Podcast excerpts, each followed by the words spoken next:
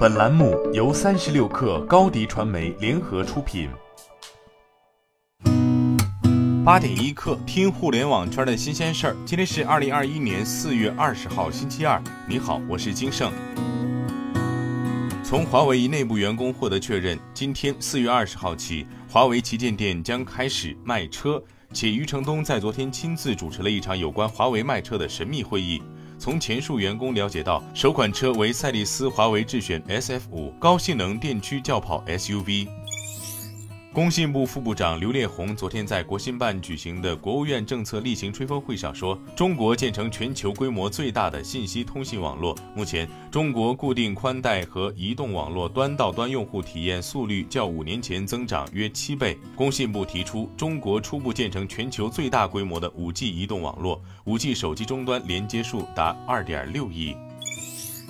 据财联社报道，宝马集团大中华区总裁兼首席执行官高乐表示，在中国市场，宝马与宁德时代一起开发电池，来契合宝马的封装工艺。与长城的合资公司光束旗下的产品，则将使用长城汽车下游企业的动力电池。高乐表示，无论是投资或参股，取决于对未来市场的判断。宝马目前与宁德时代保持着良好的战略合作关系。发改委昨天召开四月份新闻发布会，发改委新闻发言人表示，下一步将会同有关方面加强顶层设计和统筹协调，提前布局并积极培育发展未来产业。从领域上，重点是在类脑智能、量子信息、基因技术、未来网络、深海空天开发、氢能与储能等前沿科技和产业变革领域，组织实施未来产业孵化与加速计划，谋划布局一批未来产业。